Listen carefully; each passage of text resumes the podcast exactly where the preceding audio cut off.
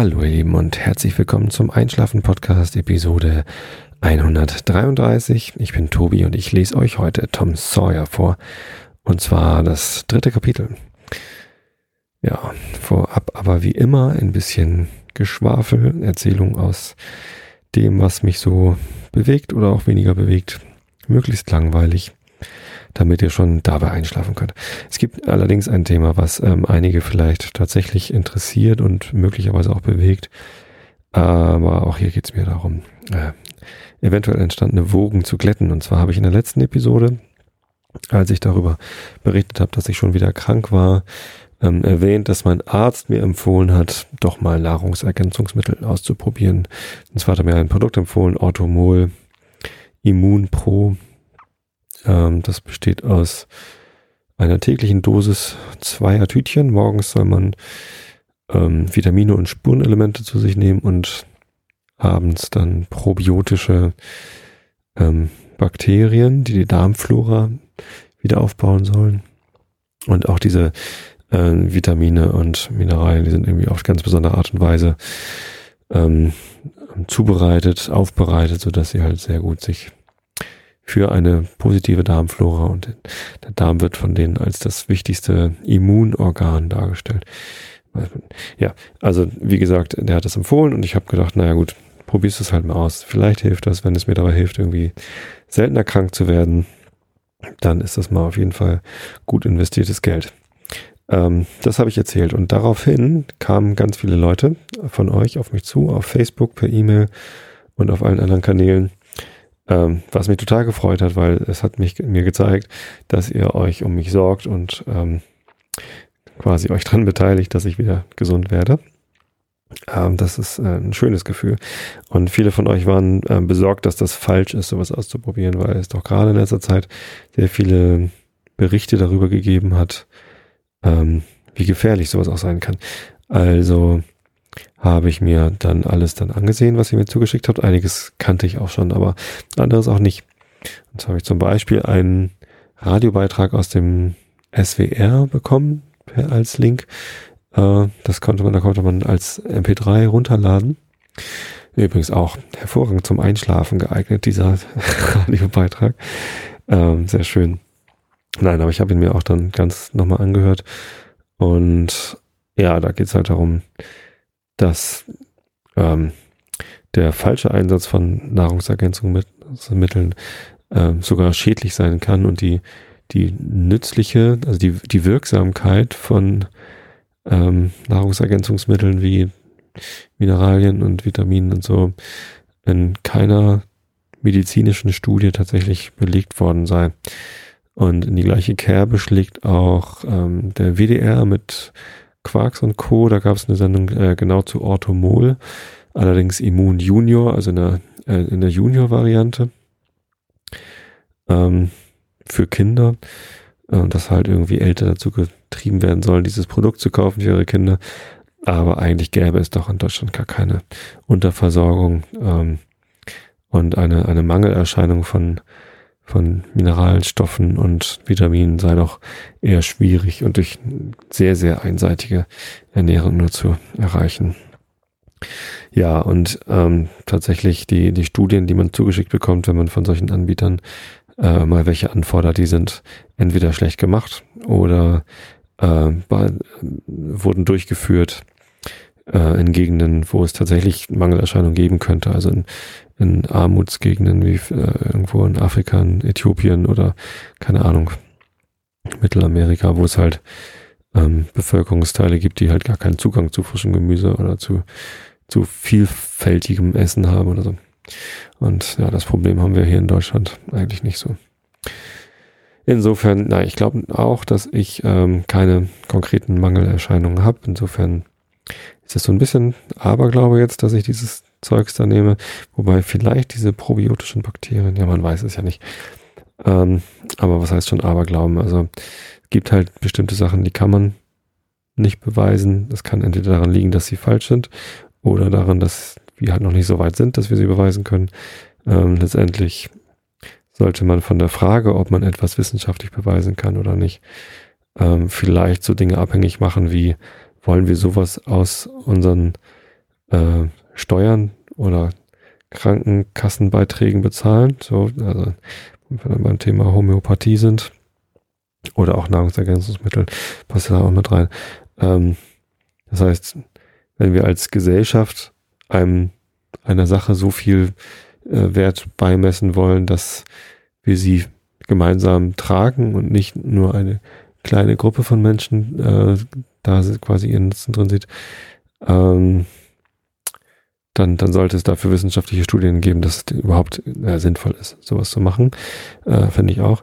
Aber um es mal auszuprobieren, also ich verteufle niemanden, der ähm, sowas macht und ausprobiert. Und man kann das ja ruhig ähm, tun, solange man sich irgendwie dessen bewusst ist, dass es da keine wissenschaftlichen Belege für die Wirksamkeit gibt und dass es halt ähm, ja vielleicht mal auf den Versuch ankommt, aber ähm, nicht notwendigerweise zum gewünschten Ergebnis führt. Ja, insofern. Äh, und das Gleiche, und, und darauf kam, äh, kamen wir dann auf Facebook in dem, äh, in dem Kommentar-Thread zu diesem Thema, dass ich halt irgendwie eine flapsige Bemerkung zum Thema Homöopathie gemacht habe. Und da kamen dann natürlich gleich ein paar ähm, aufgebrachte Kommentare. Ich soll mich doch nicht über Homöopathie lustig machen, weil es eben auch vielen Leuten hilft. Und ja, natürlich, also ich entschuldige mich dafür. Das ist natürlich auch gar nicht böse gemeint gewesen gegenüber Leuten, die ähm, auf Homöopathie vertrauen. Aber auch da gilt halt, es gibt keine ähm, seriösen wissenschaftlichen Studien, die Wirksamkeit beweisen. Im Gegenteil gibt es halt sehr viele seriöse wissenschaftliche Studien, die, ähm, die äh, ja, das Fehlen einer Wirkung ähm, von, von homöopathischen Kügelchen. Also, diese, also Homöopathie ist ja auch so ein mehrfach belegter Begriff. Äh, wenn ich Tonsipret kaufe, ein Mittel gegen Halsschmerzen, was ich hoffentlich jetzt nicht mehr so oft tun muss, dann steht da auch drauf homöopathisches ähm, Arzneimittel, aber da ist halt nichts mit äh, massiver Verdünnung der, ähm, der Inhaltsstoffe, so wie in diesen Kügelchen, die halt irgendwie mit, was weiß ich, irgendwelchen Buchstaben, Zahlenkombinationen bezeichnet werden, um zu zeigen, wie doll das verdünnt worden ist. Und je doller es verdünnt worden ist, desto wirksamer ist es. Sondern da sind tatsächlich also bei dem Tonsibret sind tatsächlich ähm, pflanzliche äh, Wirkstoffe unverdünnt drin, sondern ja, ganz normales pflanzliches Arzneimittel. Ähm, also davon rede ich nicht von pflanzlichen Arzneimitteln, sondern wenn ich jetzt Homöopathie sage, dann meine ich diese Kügelchen, wo halt ein, ein, ein Bruchteil der, Wirkstoffe drin ist. Ja, ähm, also da gibt's halt sehr, sehr viele Studien, die sagen, dass ähm, diese Kügelchen, diese Globuli ähm, noch teilweise weniger wirksam sind als ein Placebo. Und tja, da, da, fehlt mir auch ehrlich gesagt, also mir persönlich fehlt da der Glaube daran, dass ähm, diese hochverdünnten Kügelchen jetzt irgendwie besonders wirksam sein sollen. Ich stelle gar nicht in Frage und ich glaube auch tatsächlich, dass, dass es vielen Menschen hilft. Also aus Einzelberichten höre ich das immer wieder, dass das hilfreich sein soll, diese Kügelchen zu nehmen. Und äh, das freut mich dann auch immer, weil wenn Menschen geholfen wird, ist es mir auch egal, wie das passiert. Ähm, so ist, ist schön, so kann man, kann man gerne machen. Ähm, wenn es allerdings, also es gibt einen Punkt, wo ich bis, ein bisschen sehr kritisch bin, und zwar, wenn Eltern ihren Kindern oder überhaupt Kindern, schlimmer noch, wenn es nicht ihre eigenen Kinder sind, äh, Kügelchen in den Hals werfen, sobald irgendwas ist. Also zum Beispiel Arnika-Kügelchen, wenn sich ein Kind gestoßen hat oder sonst wie was für Kügelchen, äh, wenn, wenn ein Kind irgendwie gerade mal hustet oder so. Gleich irgendwie mit Ferrum oder sonst wie was um sich zu werfen. Ich weiß nicht. Ähm, da, wenn ein Kind krank ist, sollte man ihm natürlich dann Medizin geben, wenn, vor allem wenn sie irgendwie vom Arzt verschrieben ist.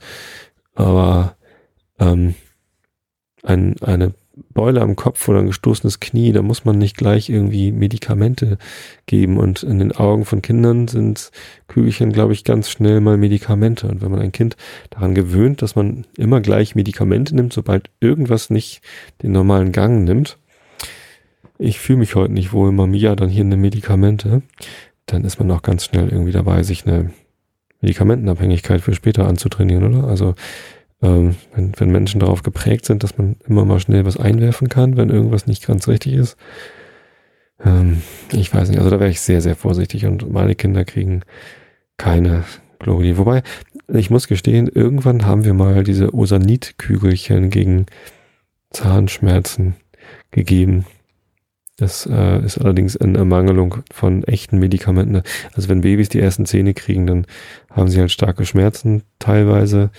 Und ähm, es ist dann halt schwierig, mit echten Schmerzmitteln zu arbeiten, bei Kleinkindern, die irgendwie vielleicht nicht mal ein Jahr alt sind oder so.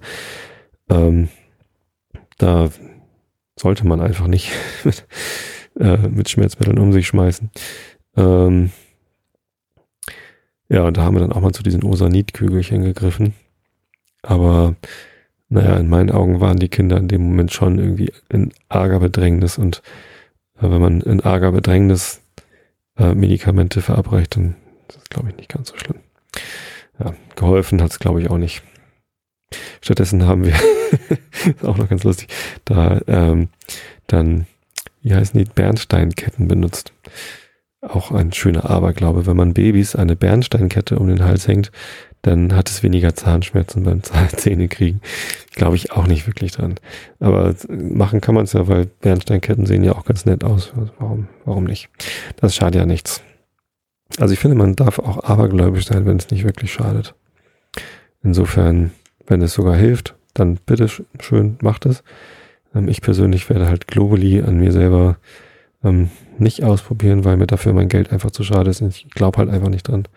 Ich bin eher so ein Typ, ich würde bei so einem, es gibt so Flashmobs, wo ganz viele Leute sich äh, so eine Packung Globally kaufen, die angeblich hoch wirksam sind und dann äh, alle gemeinsam auf Kommando oder auf eine bestimmte Uhrzeit ähm, so eine Packung aufreißen und sich komplett in den Hals kippen.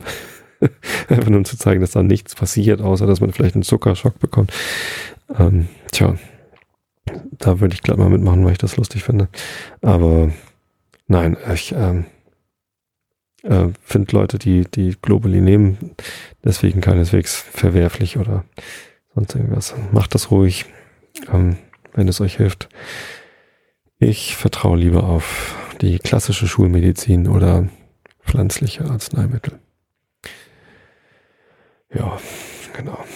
Ähm, so viel zum Thema Nahrungsergänzungsmittel. Ich habe jetzt übrigens schon den äh, vierten Tag dieses Zeugs genommen, dieses Orthomol.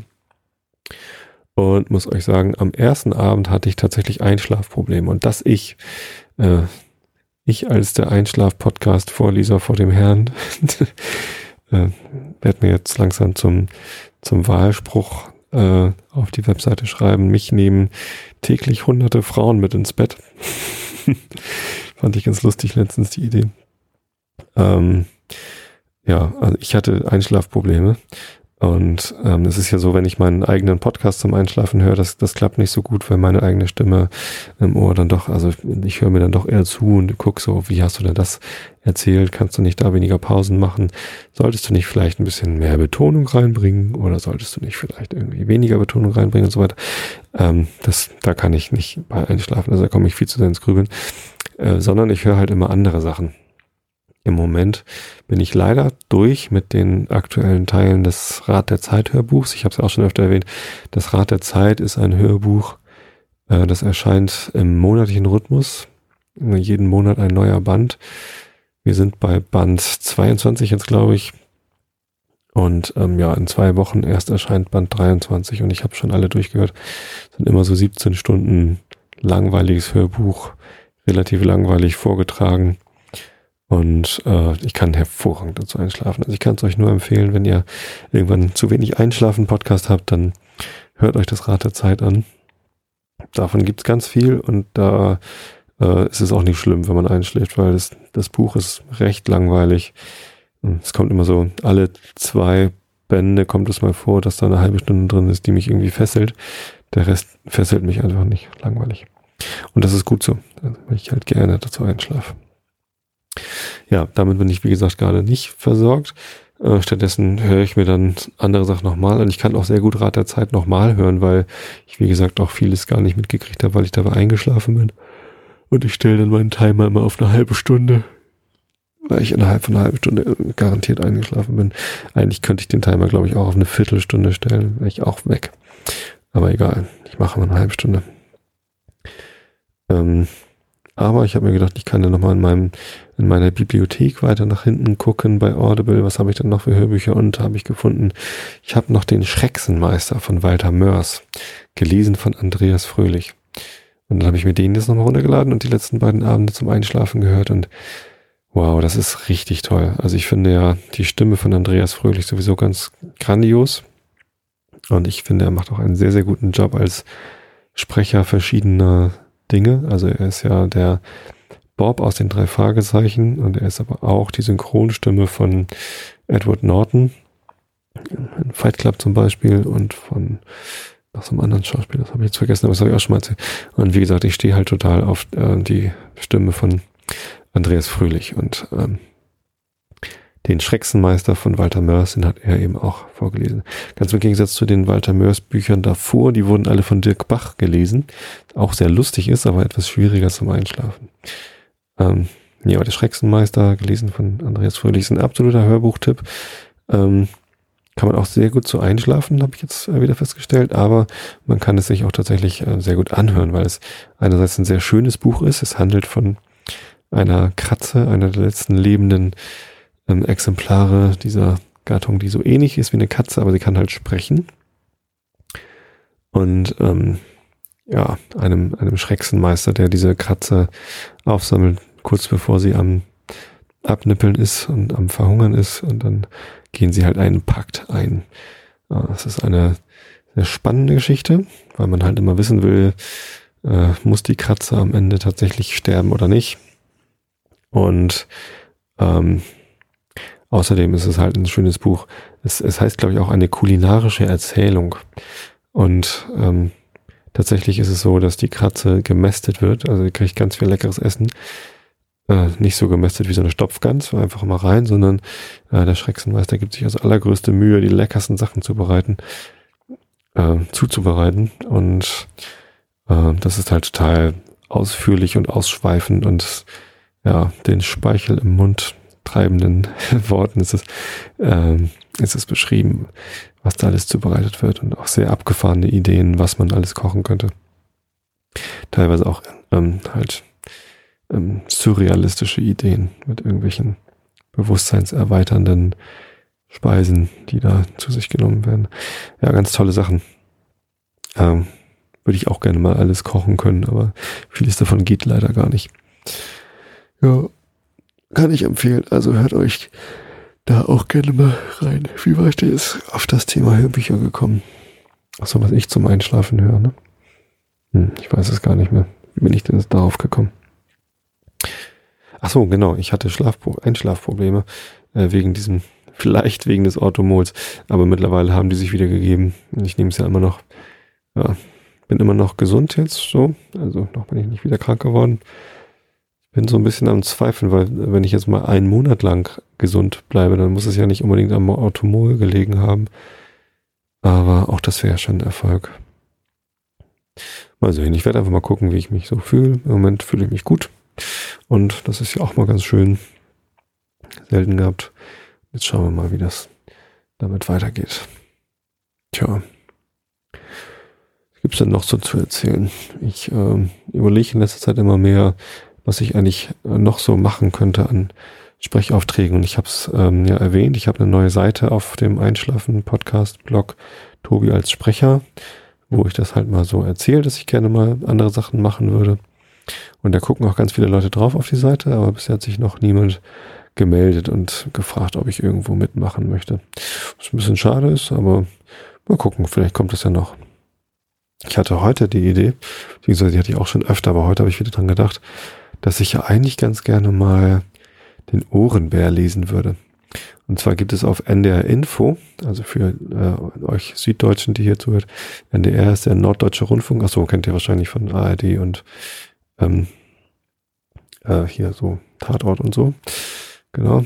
Ähm, NDR Info ist ein Radiosender, der hieß früher NDR 4 und da gibt es schon seit Ewigkeiten um 19.50 Uhr eine Sendung, die heißt Der Ohrenbär. Die beginnt immer mit der Musik äh, von Peter und dem Wolf. Und also mit dem Peter-Thema da draus, um genau zu sein. Und das ist halt immer eine kurze Geschichte für kleine und große, so zum Einschlafen, der Ohrenbär.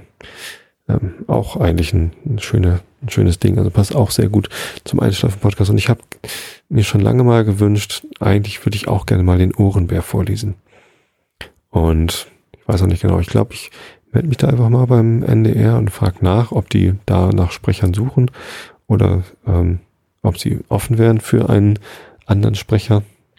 Und also ob ich dann was vorlesen dürfte, was sie vielleicht sowieso auf dem Plan haben.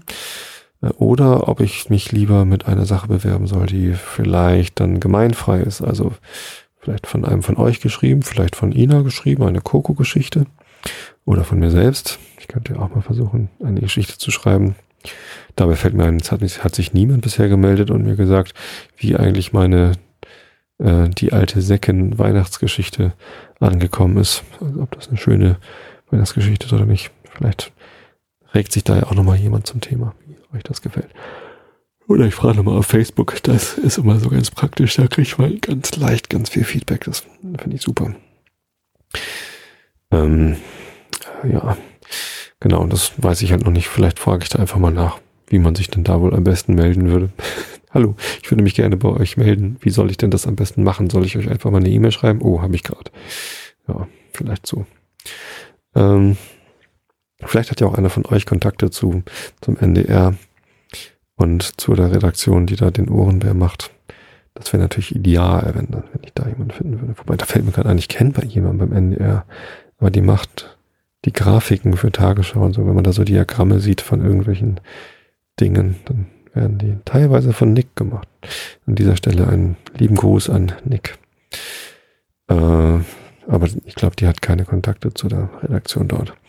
Ja, wie auch immer, zumindest Ohrenbär vorlesen, das wäre mal eine coole Sache. Das würde ich auch glatt ohne Honorar machen. Ja, naja, mal gucken. Ähm, fällt mir nur gerade so ein, würde ich vielleicht nochmal ganz gerne tun. So, ich habe, äh, glaube ich, genug gebrabbelt jetzt auch.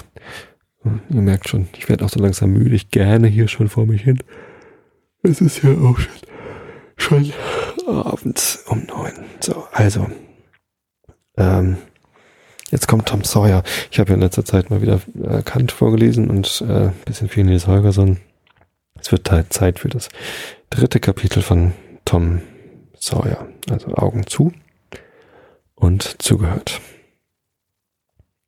Tom präsentierte sich Tante Polly, welche in einem gemütlichen, zugleich als Schlaf-, Frühstücks- und Speisezimmer dienenden Raum am offenen Fenster saß und fleißig mit Handarbeit beschäftigt gewesen war. Die balsamische Sommerluft, die vollkommene Ruhe, Blumenduft und summende Bienen, alles hatte seine Wirkung geübt. Sie war über ihre Beschäftigung eingenickt. Sie hatte nur die Katze zur Gesellschaft gehabt, und die schlief in ihrem Korbe. Die Brille hatte sie, Tante Polly, zur Vorsicht auf ihren grauen Kopf weiter hinaufgeschoben. Sie mochte geglaubt haben, Tom sei längst wieder flüchtig geworden und wunderte sich nun, ihn ungeniert neben sich sitzen zu sehen. Darf ich jetzt spielen gehen, Tante? fragte Tom unschuldig. Was, schon wieder? Was hast du denn heute getan? Alles fertig, Tante. Tom, lüg nicht, ich glaub's nicht. Ich lüge aber nicht, Tante. Es ist alles fertig. Tante Polly setzte kein besonderes Vertrauen in seine Beteuerung. Sie ging hinaus, um selbst zu sehen, und sie wäre zufrieden gewesen, hätte sie 20 Prozent von Toms Worten wahr gefunden. Als sie sah, dass wirklich der ganze Zaun gestrichen und nicht nur leicht gestrichen, sondern gründlich und mehrfach mit Farbe bedeckt und obendrein noch ein Stück Boden eine Farbschicht abbekommen hatte, war ihr Erstaunen unaussprechlich. Sie sagte, na, das hätte ich nicht für möglich gehalten. Ich sehe, Tom, du kannst arbeiten, wenn du willst. Und dann dämpfte sie das Kompliment, indem sie hinzufügte, aber es ist mächtig selten, dass du willst, leider. Es ist gut. Geh jetzt ins Spiel. Schau aber, dass du in einer Woche spätestens wieder hier bist, oder ich hau dich.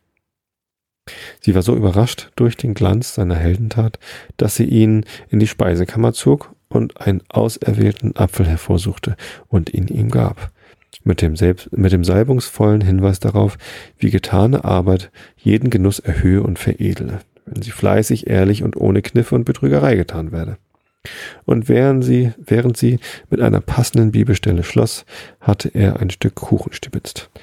Dann hüpfte er davon und sah Sid gerade die Außentreppe hinaufklettern, die auf einen Hinterraum im zweiten Boden führte. Erdklumpen waren genug vorhanden und im nächsten Moment sausten eine ganze Menge durch die Luft. Sie fielen wie ein Hagelwetter um Sid herum nieder. Und bevor Tante Polly ihre überraschten Lebensgeister sammeln konnte, um zu Hilfe zu eilen, hatten sechs oder sieben Geschosse ihr Ziel erreicht und Tom war über den Zaun und davon. Es war zwar eine Tür in demselben, aber wie man sich denken kann, hatte Tom es viel zu eilig, um da durchzugehen. Er fühlte sich erleichtert, nun es er sich mit Sid wegen dessen Verrats auseinandergesetzt und ihm eine tüchtige Lektion gegeben hatte. Tom umging einen Häuserblock und gelangte in eine schlammige Allee, die zu Tante Pollys Kuhstall führte. Tom machte sich schleunigst aus dem Gebiet, wo Gefangenschaft und Strafe drohten, und strebte dem öffentlichen Spielplatz des Dorfes zu, wo sich zwei feindliche Truppen von Knaben Rendezvous geben sollten nach vorhergegangener Verabredung. Tom war der Anführer der einen, sein Busenfreund Joe Harper kommandierte die andere. Diese beiden großen Generale ließen sich nicht herab, selbst zu kämpfen. Das schickte sich für den großen Haufen, sondern saßen zusammen auf einem Hügel und leiteten die Operationen durch Befehle an die Unterführer. Toms Armee gewann einen großen Sieg nach einer langen, hartnäckigen Schlacht. Dann wurden die Toten beerdigt, die Gefangenen ausgetauscht, die Bestimmungen für das nächste Zusammentreffen getroffen und der Tag dafür festgesetzt, worauf sich die Armeen in Kolonnen formierten und zurückmarschierten. Tom marschierte allein nach Haus. Als er an dem Hause des Jeff Thatcher vorbeikam, sah er im Garten ein unbekanntes Mädchen, ein liebliches, kleines, blauäugiges Geschöpf mit hellem, in zwei Zöpfen gebundenem Haar, weißem Sommerkleid und gestickten Höschen. Der ruhmreiche Held fiel, ohne einen Schuss getan zu haben. Eine gewisse Amy Lawrence war mit einem Schlage aus seinem Herzen verstoßen und ließ sich, ließ nicht einmal eine Erinnerung darin zurück. Er hatte sie bis zum Wahnsinn zu lieben geglaubt. Seine Liebe war ihm als Anbetung erschienen, und nun zeigte es sich, dass es nur eine schwache, unbeständige Neigung gewesen sei. Er hatte durch Monate um sie geseufzt. Sie hatte seine Liebe vor kaum einer Woche erst mit ihrer Gegenliebe belohnt. Er war vor kurzem sieben Tage noch der glücklichste und stolzeste Bursche der Welt gewesen. Und jetzt, in einem Augenblick, war sie gleich irgendeiner beliebigen Fremden, der man flüchtig begegnet ist, aus seinem Herzen verschwunden. Er betrachtete diesen neuen Engel mit glänzenden Augen, bis er merkte, dass sie ihn entdeckt habe. Dann stellte er sich, als wisse er gar nichts von ihrer Anwesenheit und begann dann, nach rechter Jungensmanier, sich zu spreizen, um ihre Bewunderung zu erregen. Diese Torheiten trieb er eine Weile, schielte dann hinüber und sah, dass das kleine Mädchen sich dem Hause zugewandt hatte. Tom kletterte auf den Zaun und balancierte oben herum, machte ein trübseliges Gesicht und hoffte, sie werde sich dadurch zu längerem Verweilen bewegen lassen. Sie blieb auch einen Augenblick stehen, dann ging sie weiter der Tür zu. Tom stieß einen tiefen Seufzer aus, als sie die Türschwelle betrat. Aber seine Mienen hellten sich auf, leuchteten vor Vergnügen, denn sie hatte in dem Moment, ehe sie verschwand, ein Stiefmütterchen über den Zaun geworfen. Tom rannte herzu und blieb dicht vor der Blume stehen, beschattete seine Augen und schaute die Straße hinunter, als hätte er dort etwas von größtem Interesse entdeckt. Dann nahm er einen Strohhalm auf und begann ihn auf der Nase zu balancieren, indem er den Kopf zurückwarf. So, sich rechts und links drehend, kam er der Blume immer näher. Schließlich ruhte sein bloßer Fuß darauf, seine Zehen nahmen sie auf, und er hüpfte mit, mit seinem Schatz davon und verschwand um die nächste Ecke. Aber nur für eine Minute, bis er die Blume unter seiner Jacke versteckt hatte, auf seinem Herzen oder auch auf dem Bauche, denn er war in der Anatomie nicht sehr bewandert und durchaus nicht kritisch. Dann kehrte er zurück, lungerte auf seinem Zaun herum und ließ seine Augen nach ihr herumspazieren, bis die Nacht anbrach. Aber die Kleine ließ sich nicht wiedersehen. Tom tröstete sich mit dem Gedanken, dass sie hinter irgendeinem Fenster gestanden und von seinen Aufmerksamkeiten Notiz genommen habe. Endlich ging er nach Hause, den Kopf voll angenehmer Vorstellung. Während des ganzen Abendessens war er so geistesabwesend, dass sich seine Tante wunderte, was in ihn gefahren sein könne. Er bekam wegen seiner Beschießung Sitz, Schelte und schien sich weiter gar nichts daraus zu machen. Er versuchte seiner Tante vor der Nase Zucker zu stehlen und bekam was auf die Finger. Er sagte, Tante, du schlägst Sid nie, wenn er so etwas an, so etwas macht. Na, Sid treibt's auch nicht so arg wie du. Du würdest den ganzen Tag im Zucker sein, wenn ich nicht aufpasste. Gleich darauf ging sie in die Küche und Sid, auf seine Unverletzlichkeit pochend, griff nach der Zuckerdose mit einer Selbstüberhebung gegen Tom, die diesem unerträglich dünkte.